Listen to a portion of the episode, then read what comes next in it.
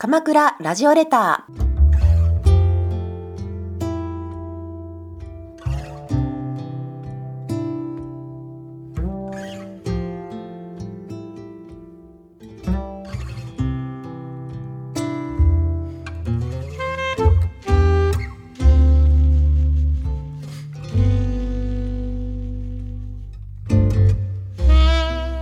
ラジオレターをお聞きの皆様こんにちは。パーソナリティのゆりです。毎日暑い日が続いていますがこのコロナ禍の中皆様いつもと違う工夫をしながら新しい形の夏時間をお過ごしでしょうか。各地でいろいろな恒例行事が見合わせられていたりなかなか予定も立てづらいところもありますがそんな中でも本当にやりたいことに向かうエネルギーが高まっている感覚や新しい風や波に背中を押されている感じもしています。今まで慣れ親しんできた暮らし方や生き方考え方などを新しいものにしていく時というのは期待だけではなく不安や戸惑いもありますが私たちは時折時代の流れや出会いのご縁などにもサポートされてそうした変化を後押ししてもらって新しい自分に出会っていける貴重な時期があります。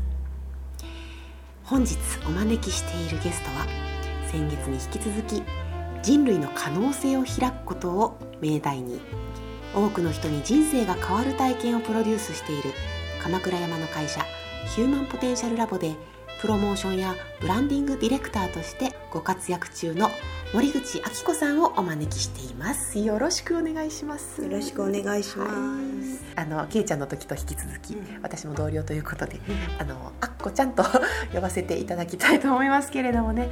はい。あっこちゃんもですね、えー、ヒマンポテンシャルラボに関わることがきっかけで、まあ、鎌倉に今年の2月ですかねはい、越してきたということなんですけれども、まあ、その前の経歴とかもねいろんな場所でいろんな活動いろんな旅をしてこられたと伺っているので、本当にねその膨大で濃厚な人生ストーリーが あの今日も溢れ出てくるんじゃないかなと思っているんですけれども、まあ、FM18 分のコーナーでは。うん。まあ、語りきれないことはこぼれ話の方でたっぷりお聞かせいただきますということを予告してから、今日は始めたいと思います。はい。はい、まずは自己紹介から鎌倉に鎌倉にたどり着いたこのね経緯みたいなものとか。そうですね、はい、まあヒューマンポテンシャルラボは、まあ、代表の山下さんと、まあ、2年前ぐらいに出会ってたんですけど、うん、まあ、私もいろいろな変遷があって、うん、まあ、資本主義バリバリの世界で働きその後地方創生に携わって、うん、で、まあ、その時に精神的な分裂気味になって、まあ、精神世界、まあ、人間を理解したいっていうので、精神の旅を始めてで、まあ、ペルーとかアマゾンで過ごして。で帰ってきて、まあ、まだまだ旅は続けたかったんですけど、うん、コロナ直前にまあ、少しちょっとグラウンディングしたいっていう思いもあって、うん、でその時山下さんと再会し、うん、えー、まあ、その自分も人生、えー、と内面、内面を掘り下げるとか、まあ、変容の体験をできるだけ多くの人たちに伝えたい、やっぱり生きる希望が私は得られたので。と、その手段というのをお伝えしたいという思いがあったので、うん、ヒューマンポテンシャルラボにジョインすることに決めました、うん、でまあ鎌倉山っていうところに、まあ、美しい自然の中にあって、うん、私は、まあ、鎌倉結構友達も多いし、まあ、ずっと大好きなところで、結構昔からご縁はあって大学生の頃からいろいろ通ってたりましたので、えーと、そう改めて住もうと思って移ってきたという感じです、なるほどですね、はいどうですか鎌倉ライフ。最高です。最高です。今日もここまで自転車でね。汗だくになりながらね。なってね、まあ、海もあって山もあって、私森が好きなんですけど、うん、でもなんか森ってやっぱり陰の方でしょ、うんうん、で陽の方はやっぱり海で海に行くとすごい開放的な気分になって、でもずっと私は開放的にはいられないので、住まいは森のジメジメしたところで、はい、チュンチュンチュンチュンっていう声で朝起きて、うん、で開放したい時海行ってバー行って、うん、美味しいお魚も食べれるし、うん、神社仏閣もあってお祈りもできるしさっきも黒地蔵開きで覚音寺に行ってきました、はい、お線香立てて。そうですか本当にねね。そう素敵ないろんな文化が、こういろいろなんていうんだろう、混ぜこぜて、やっぱ伝統的な、ものがぱりずっと伝わってるので、それは私は伝統は私の中ではキーワードだから、うん、なんかちょっと運命も感じるっていうなるほどね。まあ本当にねこう大好きなものがいろいろ今もだけでも出てきましたけども、うん、こうやっぱりその鎌倉のね魅力ってね、うんなんか私はよく人に聞かれると「うん、いや人なんですよ」なんて言っちゃうんですよね。もう素敵な場所ももちろんたくさんあるけどやっぱ住んでる人たちの面白さとか、そういうのがちょっと際立ってるななんて思いながらね。うん、なんか都会でもないし田舎、超田舎でもないし、まあ、村的なすごい狭いコミュニティだなって思うけど、でもみんな結構洗練されてるし。いやなんか筋一本取ってる人たちがいっぱいいて変な人たちが変な人たちがいっぱいいて。なんかようやく見つけたかなみたいな、まあ、私のプロセスの一つかもしれないしずっといるかもしれないしわからないけどまあ、今は満喫してますね。本当にねこうお仕事柄というか、うん、まあもともとの興味もあってのことだと思うんだけどこう人をつないだりとかね、うん、場やことをつないだりとかね、うん、それをこう、まあ、ブランディングプロデュースしていくっていうようなことが大好きというかねね、自然にやっちゃうっていうかね、そういうところがあると思うのでプロデュースしたいものがいっぱいですね、そうなんですよ。まあずっとあるのは場作りですね。みんながやっぱりバイブスを作るみたいな、みんながそこにいてダンスできる、うん、地球のリズムとともにダンスするっていうのが私の多分ミッションかなと。勝手に感じているのでそういう場を作りたい一心です。うん、楽しみですね。プロフィールの方にもね書いてらっしゃったけどもあのエコビレッジ構想というかね、うん、そういうものを作りたいっていう夢があるっていうふうにね、そうですね。書かれてたのでね、まあ、エコビレッジっていう体裁はこだわらないけど、まあみんなが気持ちよく楽しく生きられる場作りかなと。思ってます。もってこいの場所に越してきちゃいましたね。そうですね。まあここは土壌がすでにあるし、みんなつながってるし、でもなんか朝起きてね、こう鳥の面倒見たり野菜の面倒見たり なんかみんなで協力してやったり子供の面倒見たりとかそういう村的な一緒に暮らす共同体みたいな世界を今は夢見ている。まあそんなあこちゃんを作り上げたこういろんな要素があるんだと思うんですけれども、うん、今日のお手紙の中にもきっと、うん、そうね、そういう大切なものが含まれてくるんじゃないかなと思って、はい、お手紙を読んでいただく流れにしたいと思うんですけれども、はい、はい、今日はどなた宛てに書いてきてくださったんでしょうか、はい、お母さんですね。私の母です。うん、意外とね、もう40回以上このコーナー続けてきてますけど、お母さんっていうのに書いた人いないんですよ。いないの？お母さんいない。お父さんいらっしゃいましたけどね。あお父さん割とねまだ次ですね。次です。まだ準備がね。そう。お母さんやもうもう溢れて溢れてしょうがないのでずっと書きたかったからこんな機会をいただけてゆりちゃんありがとう。はいじゃあ読んでいただけますでしょうか。はい、はい、もうちょっと即興で書いたから 十分じゃないんだけどまあプロセスとして。はい。はい。お聞きください、えー、お母さんへお母さんお疲れ様です。本当にお疲れ様です。私はお母さんを尊敬しています。このように産んでくれてありがとう、生まれる前から大事にしてくれてありがとう。私がお母さんのお腹に妊娠したと分かった時からずっと腹巻きをしてきちんと運動してきちんと食べて健康的に生活してくれたおかげで私をとてもきれいに産んでくれましたね。私を健康に育てたいためにストイックなマクロビによって私の胃腸はちょっと敏感になってしまったけれど私の腸はお母さんの愛をいっぱい感じています。無農薬有機野菜にこだわって外食は一切せず自分で野菜を育て無農薬のお米を買ってきては精米し天然酵母のパンを作り石鹸を作り歯磨き粉は塩でリンスはお酢。海面活性剤の入ってない洗剤によっては体操着は黄ばみ弁当箱を開ければ玄米コカ・コーラは一切飲まずマックでたむろすこともできない。そんな学生時代はからかわれたり友達から個性派扱いでちょっと寂しい思いをすることも多々ありましたがそんなストイックなお母さんに今とても感謝しています。こんなに健康でいられるのお母さんの食べ食へのこだわりと私をよく森に放って自然と共に育ててくれたおかげです。お母さんの生き方は本当にまっすぐでピュアですね。その生き方にいつにいつも背筋を立たされています。6歳の頃にピースボートに乗って地雷撤去の運動で日本全国を回ったのは私の中で大きな軸になっています。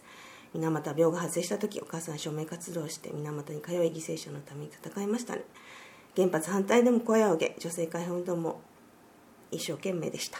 学校で校歌を歌う時にお母さんが立たずに日の丸を歌わない時にはちょっと恥ずかしい思いもしたけどそういうふうに筋を持ったお母さんを素敵だなと思っています。お父さんは僧侶の道を選ばずに会社を立ち上げたけれど大きな社会のプレッシャーの中で戦い社長業をやり遂げたことを私は誇らしいと思っています。全く違う道を行く2人が一緒になったことはこれまた運命なのでしょう。引き裂かれる思いをしたことは何度もありますがそんな思いをしたこれも私の運命なのでしょう。お母さんに一つお願いがあります。どうかお父さんを許してあげてください。お父さんは決して家族を愛してなかったわけではない。不器用なお父さんは家族のために必死で働いているうちに会社の社長としての顔社会の中での役割体裁などいろんなものを背負って生きていたのでしょう。家族を振り向いてくれないと思ったよね。私もつらかった。お姉ちゃんがいじめられて登校拒否になって学校に通えなくなった時もお父さんは一切話を聞いてくれなかったよね。家庭のことは一切お前の仕事だとお母さんを責め立てたよね。でもねお父さんも一生懸命だったんだよね。社会の中で家や家や車のローンや友達の借金を返しながら必死の思いで会社を存続させたんだと思う。お母さんの辛さは私も見てきたから理解しているつもりです。本当に深いところの悲しみはお母さんにしかわからないけれど私も一度愛した人と別れた経験を経てその傷は今も言えないけれどそれも人生の一つの経験なのだと。それは他人を理解すること世界を理解することにつながることであって決して悪いことではないことだと感謝をしています。お母さんは私に本当にいろんな経験をさせてくれました。学生時代に詰まった私を見てふと新聞に載っていたカナダの小さなアーティストの村へ送り込んでくれたり新卒で入った会社でう病になりそうになった時これまた新聞に掲載されていた沖縄のフリースクールに送り込んでくれたり人生の随所随所で声神の一声がかかって私の命は救われてきました。危なっかしくて変な人によく騙されそうになる私はお母さんの手元を離れると心配でしょうけど大丈夫。私は審美眼をしっかり持っているからこれもお母さんのおかげです。究極のところまで見定めたら最後は自分の身を守ります。私は宇宙の真理を知りたい。それだけです。この世にどんな人たちがいるのか知りたい。どんなことを思ってどんなことを感じてどんな風に暮らしているのか知りたかった。でも今はねもう小さなことにあんまり関心はなくて一緒にみんなと喜びを味わうことに関心を持っています。小さな頃大阪の団地に毎晩ひっきりなしに変な人たちが集っては夜鍋をしてたことが私の価値観の原型です。私はそんな世界を作りたい。お母さんはよく私のことは青写真を持って生まれてきたと話しますね。箸を使いたいと思ったら茶碗と箸を用意してそこら中の埃を箸で拾っては茶碗に入れる練習をしたり歩きたいと思ったら部屋にある大きな本を両手に持って部屋の端から端へ歩く練習を始めたと言ってましたね。今私が実現したい青写真はあらゆる種類の人たちが集う場所。そこには美味しいご飯があって可愛い植物があって素敵な森があってもしかしたら海もあって個性的で自分の好きなことをやってきてる人たちが集う。そんな場所を作りたい。差別しない。個性を認め合う地球を愛する人たちが。それは村ともコミュニティともエコビレッジとも言えるかもしれない。地球に優しく生きる生活。朝起きたら植物や野菜の世話をし子供たちの世話をし森の世話をし一緒にご飯を食べて夜は一緒に音楽を奏でて地球のリズムに合わせて踊り夜はすやすやと森の子守歌を聴いて寝る。そんな生活を思い描いているばかり。今でもお母さんは世界の恵まれない子供たちのために寄付をしたり素敵な学校づくりをサポートしたり伝統建築伝統建築を守る活動などをしてますね。私は自分のことを愛する自分の目の前のことを愛する自分の周りの人たちを愛することから始めたいと思います。自分がそして自分の周りの人たちが幸せになることからそうすればその愛は伝播し世界に愛が満ちると信じているから。お母さんのパワーと愛を存分に受け取った私はお母さんとはまた違った形で愛を世界に表現していきます。どうかお守りください。あきこより。すいませんなんか感情的になっちゃった。放送事故になりそうなぐらい私も胸がいっぱいだ すごい詰まってました。いやまだまだ詰め込めてないんですけど。いやいやいやいや本当にそのなんだろうな。こう全ての人は、うん、その人たちそれぞれのストーリー人生を持って生きているから、うん、あのどのどなたにももう物語が詰まっていると思っているんだけれども、うん、本当にやっこちゃんの、まあ、こう物語の中にはこうエネルギー感のすごくこう違う、うん。まあ、陰と陽とかねあの光と闇とかね、うん。まあ、よくいろんな形で言われますけどそのまあすごくこう振れ幅のあの大きなエネルギーが常にそばに、まあ、体験させてもらえるというかねそういう出会いがたくさんあってうん。その中でもう本当にいろんなことを感じながらうんいろんなことにチャレンジしながら自分という愛を どんな風に表現して生きればいいかなっていうそういうこうトライをし続けてきてるのかな。うん。そうだね。さすがだね。まとめるのうまいね。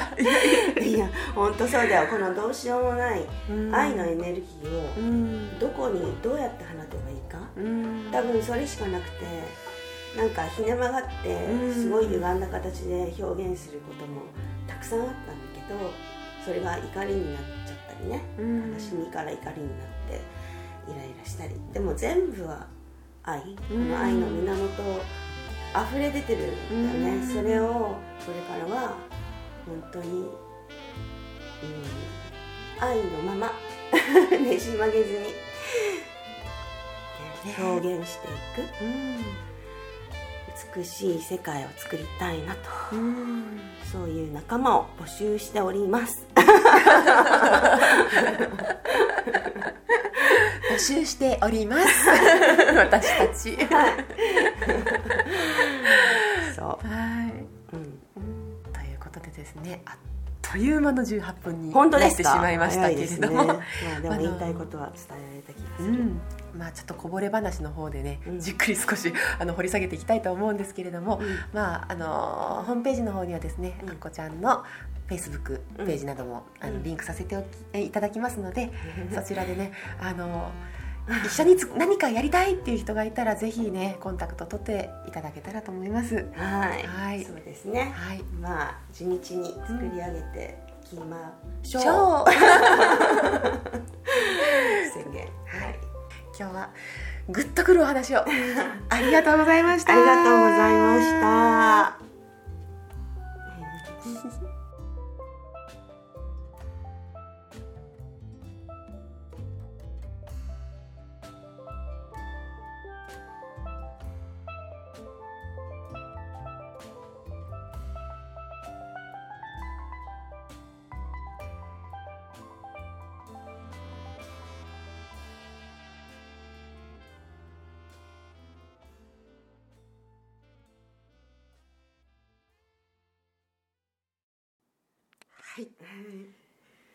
はい。ありがとう。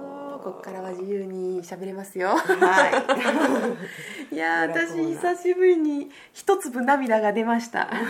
久しぶりなのそうよ。私あの本当にのなんか泣かない泣泣かかなないい。ゆりちゃん出さないといやなんかね。自分の性質って様々あるだろうけど、うん結構なんだろう溜めてる気がなしてないんだしてよねないんだそうだからちゃんと自分なりに表現してる本当とに愛の人なんだね。て。愛をちゃんと表現できてる人なんだね そういう意味ではね。そういう意味でねありがとう。いやいやいや素晴らしいなっていつも救われてるもん。うんありがとう。そのあり方にうね、ん。でもだから今日もね朝ねちょっとある方とねこうチャットしてたんだけどね、うん。まあ女の友達なんだけどね、うん。だからまあそういう愛という形は私のデフォルトとしてあるんだけど、やっぱりこうじゃあ自分を大切にするってあの、まあ、私なりにはできてないと思っていないんだけれどもこう違う視点から見ると、あのもっと楽しんだり、えー受け取ったり愛されたりしていいのにみたいに言われると、うん。ポリポリみたいなうん。とそれはえっとどうしたらいいんでしょうねみたいなね。そうだね。受け取ることにねやっぱり人間なんかいいろいろ経験が増えてくれば増えてくるほうん。ど受け取ることを恐れたうん。ねり出すことを恐れたりねえ。しちゃうよね。なんか受け取るのこうなんかイメージがつかないとかねうん。例えば。うん 妄想だね。妄想だね。練習で。妄想の練習だね。シンデレラのようにいろんな物語がね、うん。世界には溢れてますよそうだね白雪姫とか。ね妄想だよ。で昨日思った。本当？私の妄想が曲がってたんだって昨日気づいた。なんとフレッシュな。ねえ。そう昨日気づいたの。なんかどいつも私の妄想はバイオレントだったの。あーバイオレントが馴染みだったんだ。そう。で、あれ？って気づいたの。ふと、うん。シャワーを浴びながら。なんで私はバイオレントなんだ。で、うんうん。瞬間的にうん。白雪姫に変えてみたらすごいちょっと変わったの。バイオレントから白雪姫。白雪姫っていうのはただの例えだけど、うんうん。なんかこう自分をちゃんとこう愛でうん。愛で満たすっていう感覚をねうん想像してみたらうん。やっぱなんかうん。結構違うのかもとかって思って。はあすごい気づきですね。違うのかもと思えたことがすごいですね。多分きっと今までもいろんなことをしながらあこちゃんなりのこう愛を表現してきくることに一生懸命だったんじゃないかなと思うし、うん。その中で素晴らしい体験もあれば痛い体験もあれば、うん。なんか引きこもごもきっとあったと思うけど多分その表現の根っこにはあこちゃんなりの愛の表現だったんだと思うんでだけどね。ね。うん。でもなんかそれがちょっと違うかもって思ったっていうのがすごいなと思って、うん。やっぱりなんか曲がってたりねじれてたりすることがうん。多々あるんだろうなと思って。うん。自分では気が付かないけどん。でもその昨日のようなうん。気づきっていうのは無意識で起きている想像とかイメージがうん。を気づいたから意識と無意識がつながったみたいな。それシャワー浴びてた時って言ってんだけど何かその前に何かと喋っててとかきっかけが全然。なくてシャワーだったん。だ私いつもシャワーの時に瞑想状態に入る。へえこう鎧を全部外してなるほど。お風呂の空間の中だけではこう完全に裸になれるってはだからいつも必ずシャワーは神聖な時う間、ん。なるほど、うん。そっかそのふっと「ん?」って思って白雪姫的なこうなんかちょっと今までと違うイメージがあのを描ける瞬間があって。うんその後どんな感じですか、えー、その後、うん、忘れた。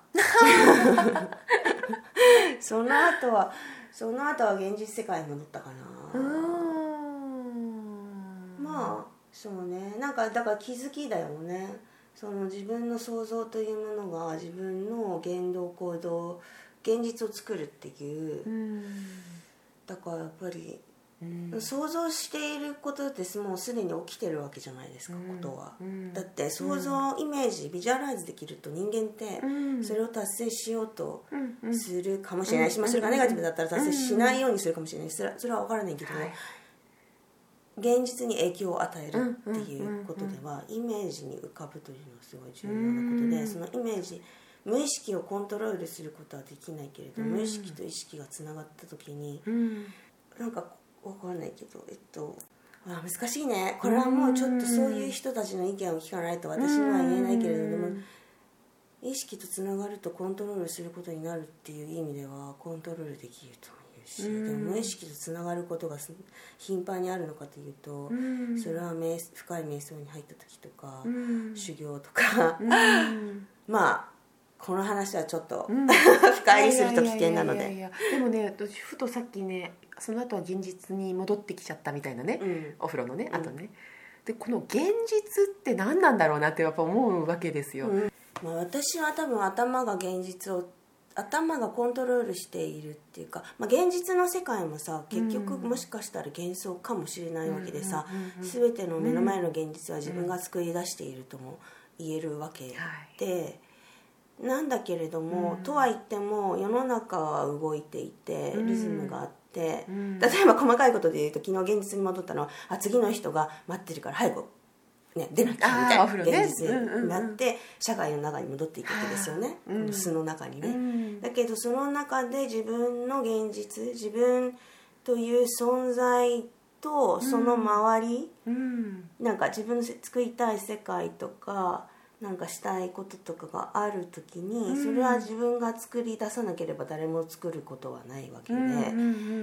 でその現実、うん。そのリアリティその現実をリアルにする時にはやっぱり自分の妄想の世界、うん。瞑想の世界からのインスピレーションを、うこうぐーっと紡ぎ出して、うん。世の中に吐き出すってことをしないといけないと考えるとやっぱり鍛錬が必要だなと思って、うん。またその瞑想の世界にまた戻っていっては、現実化していくためのわかんない書くことなのか、うん。やってみることなのか、うん。プロトタイプすることなのか、うん。とにかくインプットアウトプットのこのうん。繰り返しのルーティンをうん。頻繁にやり続けることで現実化していく。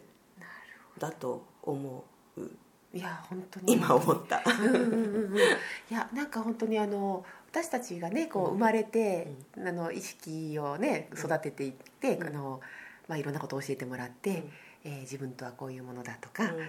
世界とはこういうものだという認識をねこう少しずつ作り上げていく、うん。まあ、そこにはいろんな環境とか出会いとかそういったものが影響して、うん。あの自分が自分って思ってる何かうん。存在だったりとか、自分が社会とか世界って思ってる見かものの見方とか、うん。そういうものはあの意識的無意識的両方含んで作られていきますよね、うん。だからある意味言ってみればこう一人一人同じ世界に住んでても違う世界を見ていたりとか、自分が思ってる自分とうん。誰かが思ってる私というものはうん。結構違ったりとか、そうだね。いうことってまああるなと思った時に、うん。じゃあ何が本当なんだろうと、うんね。何が本当なんだろうね。何がリアルなのかと。誰にとって何が本当なのか。うん。って思うし、うん。でもしかしたらそれは今自分が思っているリアルとか私ってっていうのは、うん、いくらでも変化させていったりできるね。ということでもあるね。本当に楽しいよね。人生はシアターだよね。シアターいろんな役をさ自分の中では作り出せるわけですよ。あなたは悪魔の役とか天使の役とかってうん。誰かに言われずに自分で勝手にいろんなものをやれるっていう。だからあの女優さんとかね男優さんとかうん。本当すごいですよね。全然違う人格をうん。日常的に演じるっていう人生を送ってるとどんな感じなんでしょうかね。あれを本当にやりすぎて本当に一生懸命やっていくと自分本当の自分のアイデンティティと分離していってしまって自分のアイデンティティがあると信じるとでやっぱり精神的にねそういうにちょっとおかしくなっちゃったりする人も中にはいるわけで、やっぱりそれぐらい何かの人格を演じるってことはうん。魂とつながってしまうのかつながれないとうん。大変な方向に行っちゃうのかわからないけど。からないけど。多重人格とかもさ結構大変じゃない、うん。まあ、それはでももしかしたらみんな持ってるのかもしれないし、ね多重人格がおかしいって決めつけてるのはただの常識の中で決めつけてるだけかもしれうないわけで、みんな持ってるよねいろんな面。でそもそもにやっぱりこう自分の中にいろんな自分がいるっていうことは、まあ、きっとみんなそうなんだと思うんですね、だから今この私にスポットライトが当たっているっていう、うん。私が結構こう日常の中で大半を占めてしまっていくと、スポットライトが当たってないけどいるよ私こんな気持ちも持ってるよっていう、そうなんだよね。ねそういう子たちがね聞いてもらえない喋れないみたいなね。コロコロみたいな。コロコロコロコロコロってね始めるよってポーって光ってそいいこと言うね大切だよね、うんそういう自分もううん受け入れて認めてうん許してあげて愛してあげるっていうね、ねえ。さっきねそのエコビレッジの話を軽くしていただいた時にもう本当どんな人でもいていいっていう、うんそのどんなキャラクターどんな個性もそこにいるっていう、ん。そういうビレッジうの、ん。に夢を持ってるんだなって感じたんですよね、うん。だからなんか本当その多様な、うん。うん、命がうん。そこでいろんなどあのストーリーを繰り広げたりすること自体が美しいって楽しいって思える感性うをん。持ってるんだなって、うん。そう、うん。私は多様性に本当にこだわってて、うん。フェアネス公平性とか多様性で差別しないっていうことが、うん。多分私の中ではものすごい大きな価値を占めてて、うん。まあやっぱりいろんな意味で私はそういうなん。だろう、まあ、ネガティブな差別、まあね、うん。外国に行ったらさ、うん。日本人として差別をされたり、あじゃあその学校でのこととか、まあ、あれもねそうやっていじめられたりとか、うん。まあ、母親もある意味超ヒッピーもなんか実今で言うともう先端を行ってるかもしれないけど、うん。昔はもう変人扱いされてるようなことをしてるわけで天然酵母花誰も買わないんですけどみたいな。100円で売るみたいな。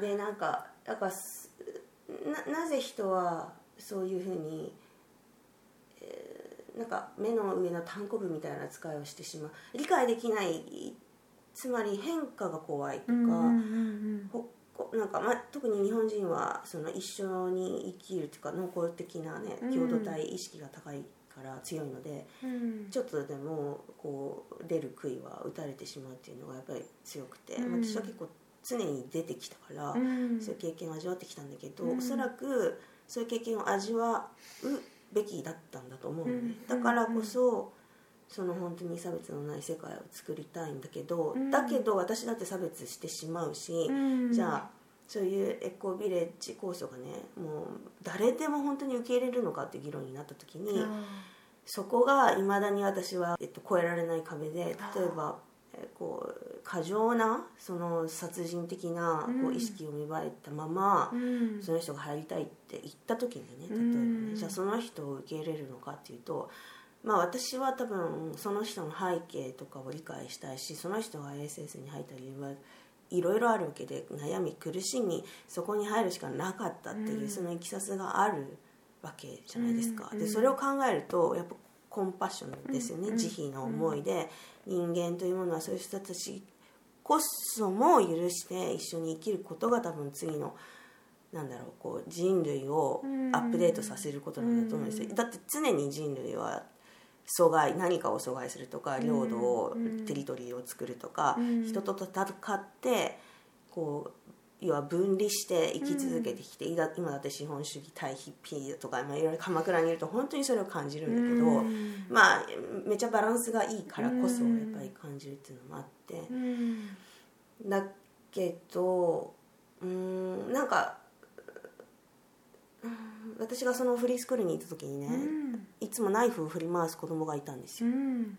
まあ、でそこは本当に登校拒否しちゃったりとか、精神的な障害があるとかいろんなその要は社会の中でアウトローと言われる人たちを受け入れて、うん。とか、まあ、戦争で、えー、と学校に行けなくて読み書きのできない老人たちに夜間中学をやったりとか。で6歳から60歳までもあらゆる人たちが一緒にいて。うん。でそうやってナイフを振り回すような子もいてだけどそういう子たちと一緒に文化祭とか、うん。アート作品とか一緒に作り上げるみたいな、うん。で私がそこで学んだのはやっぱナイフを振り回されるとうん。すごい怖いんですよ、うん。で、まあ、自分を守りたいから、うん。なんかこうブロックしちゃうっていうのが一番最初の、なんだろうファーストフェーズなんですね、うんうんリアクションとしては、うんうん。なんだけどやっぱりみんそこのそこの学校が素晴らしいところはそういう子たちをみんなで一緒にうん友として仲間として受け入れて成長していこうっていううんバイブス、うん。雰囲気があるのね、うん。まあそれはもちろんリードしてるのは校長先生なんですけど、うん。です。本当にみんながちゃんと6歳の子でもうん。その子たちに向き合うの、うん。ナイフをうん。こうちゃんと手から取ってあげてダメだよって、うん。でそういう中でだんだん彼も成長していって、うん。ナイフを振り回さずに安心してみんなと笑える瞬間が来た時に本当にもう感動。これが生きるうん。なんだろうい醍醐味というか生を受けて人の変わる瞬間まあもちろんそれは自分も変わる瞬間であってそういう瞬間に出会えることっていうのは本当この上ない喜びだなと思った時に、じゃあそういう、ね、コミュニティを作りたい時に自分たちが心地いい人たちだけを受け入れていっては多分世界の変容は変化は起こらない。みんながそうやって自分たちがいい人たちだけでそうやってドロップアウトしてねあのキックアウトされた人たちが世の中に孤独で、ね、生きていく世界って全然美しくないじゃないですか、うん。っていう。だからなんかあらゆる人が交われる受け入れ合える愛し合える場所を作りたいんだけどでもそれって本当に理想的理想論でしかないよって言われるし私もそう思うんだけどでもそこを目指さずにどこって思う自分と、うん本当に現実の中ではそういうねうん。自分が恐怖を持つとか、うんこの人ちょっとおかしくないって思う人なんてん。毎日ね、うんこうあって自分の中のこの小さなうん。自分の感情を取り扱うのにも手一杯なのに、うん。そんなすごいはるか高い理想論に行き着くことなんてできるのだろうかって。だから人生ってこんなに長いのかみたいな 明日起きても結局そんな変わってないしっていう。だからまあヒューマンポテンシャルラボにいて、うん。人生の変わる体験をってね人に提供するどころか、まあ、私が日々学んでるっていうか、うん。まあ、一緒になんだよね。うん。だから提供するためには自分がやっぱりその変わる体験を本当に十分に味わってそれをシェアできる状態になりたいし、まあ、日々だから私はまあそこに興味があるからねうん。関わっていられるし、それを本当により広い人たちに味わっていただきたいとうん思っているから、本当一歩一歩でしかなくて。さっきお話ししてくださったことの中で印象的だったそのナイフを振り回していた子が、まあ、周りの働きかけによってあのナイフを振り回さなくても一緒に笑っていられる人になっていくプロセスを見た時にすごく感動したって言われた時にそのナイフを振り回すしかなかったその子。うん。うんでもナイフを振り回すということで何かを表現しようとしてたということ。うん。じゃあそれがその子にはその表現手段しかなかったけれども、いろんな人との関わり合いうん。の中であこうすればナイフを振り回さなくてもうん安心していられるんだとかうん。あの愛し合えるんだとかうん。笑い合えるんだっていうことに少しずつ気づいていくプロセスがその子にはきっとあったんだろうなとそうだね。安思心したんだね。愛を感じたんだろうね、時にそのこのやり方しか知らないっていうことって私たちみんな何か持ってると思うんだよね。ね。何かがあった時にこうこう対処してしまうとか、うん。それは私たちを守ってきたやり方うん。だと思うし、うんあの癖そのやり方がまあ良かれ悪かれというか癖になってしまって、うん。それ以外の方法がちょっとわからないってうん。いうことってなんかある気がするんですよね。ね。じゃあそのやり方をしているあの自分は何があー何を表現したかったんだろうっていうところうをん。自分で気づいたり気づかせてもらったり安心してそういうなんかプロセス自体が多分すごい感動的なんだろうね人生ってね。そうなんだよね。ん。その経過がね。うん本当そう思う。そこに一緒にやっぱりた、うん。一緒に一緒にそれを経験する、うん。そのプロセスを一緒に作り上げた仲間っていうのはやっぱ、うん。ね、かけがえのない友になるうよね、ん。そういうことを味わうのが人生なんだろうなと、うん今はこうやってね、まあ、ヒューマンポテンシャルラボだったり、まあ、ここだけじゃないですよね私たちいろんな活動の,、うん。のご縁というか場があるわけだけど、うん。まあ、ご縁している場所で、うん。まあ、そういうことにこうちょっとうん実験的にね、うん。トライしているようなところがあるけれどもでもやっぱりこう私もあこちゃんもああなんかこう世の中がみんなねそんな風にねあの多様性をね尊重し合えるね、うん。喜び合えるっていうかね、うん。違うから面白いよねって本当にまあ心からうん。思い合えるようなそういうこう場ができたらいいなってね思ってるんだよね。ね思ってるから、うん。イメージもしてるから、うん。叶うと思う。そ のためには自分たちのこともケアしないとっていうことは、ねですよね。まずは自分から。まずは自分から。自分を愛のシャワーで包み込むとういうん。ことを毎日しましょうね、しましょうね。うん。まあ本当にねあのお話は尽きないんだけれども最後にね今一番こうワクワクしている、うん。これ大事にしてこれちょっとあの取り組んでいきたいなとかチャレンジしてみたいなと思うことはありますか？えーもうでもそれしかないかな。やっぱりコミュニティ共同体うん。作りだね、ワクワクするのはまあ大しなべて言うと場作りですよね。なるほどね。植物と森にうん。囲まれたうん。共同体、あね、今ね森うん、鎌倉の森をちょっといろいろ探してて、うん仲間と共にね、うんうんうん。でまあ私はギャラリーまあカフェも作りたいしギャラリーも作りたいし ヒーリングルームも作りたいしラボも作りたいしなんだろう、と、コンサートホール全部木で作って、巨大な楽器とか もう螺旋のお家とか、うん。もうほんと植物と戯れながらでそこから抽出したアロマで、うん。まあ、メディシン作ったりとか、まあ、料理作ったりとか、うん。まあそのねいろんなエリアごととか、うん。コードとか。うん。いろんな分布で植物はね多様性を持ってるのでそういうのも生かしながら。なんちゃってみたいな。一体何世紀私は生きるのかって感じだけど まあでもそういう素晴らしい人たちがやっぱり世の中にいっぱいいるかうん。らそういう人たちのうん英知をお借りしてうん。まあ私はだからそういうやっぱプロデューサー的なうん。コラボレーションとかハプニングを作るうん。なるほどね。ことなのかな。いやこれからは本当になんていうのかなこうたくさんこうあの隠れているリソースというかですね、うん。すごい人いっぱいいるじゃないですか。そうなんですよ。場所もいっぱいあるしすごいもの本当はいっぱいあるけどそれがこう今までとは違う形でコラボレーションしていくっていう。ね奇跡を。奇ミラクル、うん。化学反応を作りましょう。はい。じゃあいろんな場所でいろんな形でこれからもワクワクをはい育てていきましょうということで。育てていきましょ今日はありがとうございました。ありがとうございました。みんなでエコビレッジ